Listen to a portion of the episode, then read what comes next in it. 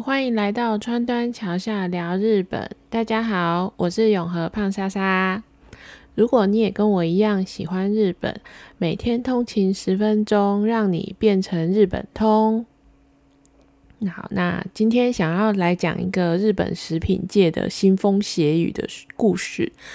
这边讲的腥风血雨啊，不是那一种商战等级而已，是真的闹出人命的故事。第一棒就是饺子的王将，因为在十月二十八号的时候传来了一个消息，那就是终于逮捕了疑似杀了饺子王将的大东社长的凶手。这一起长达九年的悬案，终于有可能破案了吗？大家如果有去日本的话，应该会发现，就是有看过一间很大间的连锁的饺子店，就叫做饺子的王将。它分店有高达六七百家，非常的惊人。而且它也有来台湾开分店，我到现在是还没有吃过啦。因为温安吼，他对于吃日本饺子向来都兴趣缺缺，他觉得应该不会赢过我们台湾的八方云集吧，所以他就没有想要去吃。那饺子的王将啊，其实创建的历史不久，他在一九六七年才从京都开始发迹，到现在都还不满六十年。创始人加藤昭雄啊，一九二四年的时候是出生在福冈的一个清苦的家庭。那他去中国学过料理，后来也开过不少的小店，直到四十三岁在京都大宫车站附近开了第一间饺子的王将。他就从一间小小的店开始做，生意就越来越好。从七零年代很快的就发展成全国的连锁店，变成年营业额是好几百亿的大企业。但是第一代的社长呢，他在一九九三年加藤昭雄，他就是因病过世之后，家业就由大儿子叫加藤杰来接班，他变成社长。可是因为加藤杰他自己有投资房地产，然后又遇到日本的泡沫经济，就让公司亏损了不少钱。雪上加霜的是，那几年啊，刚好有一间饺子的王将的分店失火，导致有三个人烧死了，然后公司就必须为此付出庞大的赔偿金。然后到了隔年啊，就从加藤昭雄的太太的弟弟叫大东龙行来接手公司，当到了第四代的社长。有大东龙行接手之后呢，他才发现哇，公司居然已经亏了快五百亿耶！虽然是这样子，他也是硬着头皮接下了公司。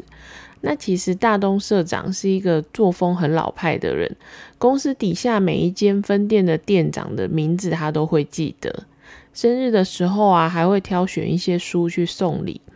他固定会每天早上六点到位于京都山科的总公司，他会拿起扫把来先做一些清洁的工作，而且还会自己去打扫厕所。这种社长要去哪里找？结果呢，事情呢就发生在二零一三年十二月十九号的早上。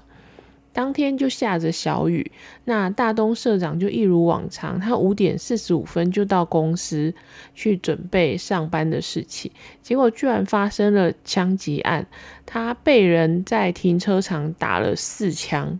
等到早上七点，员工到公司的时候，把大东社长紧急送医，可是其实也救不回来了。大东社长身上跟车上一百多万的现金都没有被拿走，案发的现场有留下几个烟头，可是因为当天是下雨，所以并没有留下太多的指纹跟线索。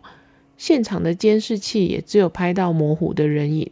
对于凶手是谁，警方原本是没有头绪的。可是他从现场作案的车子行经的路线的方向去追查，发现。凶手可能是跟北九州的黑帮工藤会有关，就有媒体绘声绘影的说，因为那个饺子的王将啊，有部分的资金跟某位的神秘人物有不透明的来往。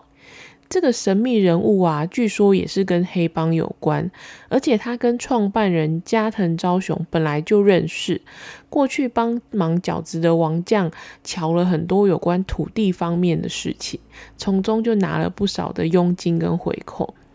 可是有可能是因为这个后来上任的大东社长不想再继续给这个神秘人物钱，所以就被蹦蹦蹦蹦了。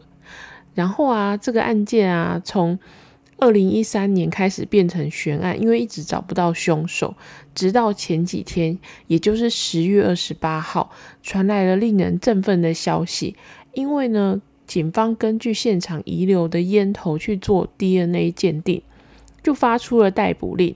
然后被逮捕的这个人叫田中信雄，他其实因为。目前呢，他是因为其他的枪击案，他本来就已经在福冈的刑务所里面服刑了。那所以呢，检察官他又再从京都一路杀去福冈的刑务所里面把人逮出来，这样子。那究竟呢，这次警方是不是真的抓到了凶手呢？就要让我们继续看下去。好，那接下来我们来讲一点轻松的事情。讲到饺子，大家都知道日本最有名的饺子圣地是哪里吗？答案就在立木县的宇都宫。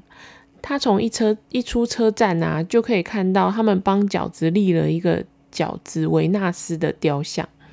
这个用大古石制作而成的饺子维纳斯，虽然看起来我觉得有点逼急，然后呢，但是他从一九九四年伫立到现在，也已经快三十年了。中间，他还因为车站的开发，在搬移饺子像的过程中发生了一件小乌龙，就是当当时呢，把吊车他把饺子维纳斯吊起来的时候，他不小心硬生生的断了那个石像，就这样断了，然后他就扑倒在地。那资讯栏的部分有影片连接，大家可以有兴趣点进去看一下，我觉得看起来是蛮悲剧的。结果后来修复之后的饺子维纳斯就被搬到天桥上。如果你走在宇都宫的街道上啊，你到处都可以看到很多的饺子店，据说有多达三百多间的饺子店，密度非常非常的高。那上一集日本新闻不是有跟大家说，日本会有各式各样的食物祭典吗？那刚好就在这个周末，十一月五号到六号，宇都宫也会举办饺子祭。那这个饺子祭啊，因为疫情的关系，已经停办两年了。今年终于让大家有机会可以尽情的吃饺子。然后啊，当地的商家从二三十年前就有组成宇都宫的饺子会，团结力量大嘛。然后你就可以看到官网上啊，它有细分出宇都宫各家饺子的差别。从蔬菜跟肉的比例，或者是皮的厚度，还有饺子本身的大小，或者是大蒜的比例，它每一家都有很微妙的差异。我觉得，如果你是煎饺爱好者的话，真的可以去宇都宫走走看，看你吃不吃得出来有什么差别。另外啊，在这么多间店里面，介绍两间大家应该比较会想要去吃的店。因为这两间啊都说自己是老店，那名气一样都很大。第一天第一间呢叫做明明，本店通常都要排队。这一家店几乎就是宇都宫的饺子代表店，它的皮很薄，然后里面的蔬菜也很就是鲜甜脆，特别是桌上的饺子的蘸酱啊，还有辣油，经过调配之后，它美味度会更为提升。接着呢。第二家叫做香兰，他说是昭和三十四年开的。那刚讲的那个明明找他一年，所以两间店其实就是差不多时间开的。他除了基本款的煎饺以外，还有炸饺，还有水饺也都有提供。然后呢，它的煎饺也同样是保有很多的肉汁。大家去的话，不要忘记要点煎饺配白饭。因为淀粉配淀粉就是真日本人，好不好？然后呢，宇都宫除了饺子以外，还有一个我超想要去的景点，就是大谷的采石场。大谷就是那个大谷祥平的那个大谷，它是一个位于地底下的采石场。那这种叫做大谷石的石头呢，是由火山灰跟熔岩形成。它的特色就是很容易雕刻，也很容易加工。从江户时代一直开采到一九七零年代，它有长达两百多年的开采历史，所以前面才会讲到那个饺子维纳斯就是用大古石来做的，因为大古石就是他们这里的特产，而且呢，大古石的开采长期都是手工开采，因为它可能也太容，可能也很容易就是被破坏吧，所以可能要用手工去开采会比较好这样子。然后大古石的应用的范围也很广，像帝国饭店的建材也有去用大古石，还有宇都宫内室内啦，宇都宫室内有一座。松风教堂，它是日本境内最大的罗马风格的教堂，它也是用大古石来做的。那因为大古石长期的开采，让采石场在地底下就形成了一个超巨大的神秘空间。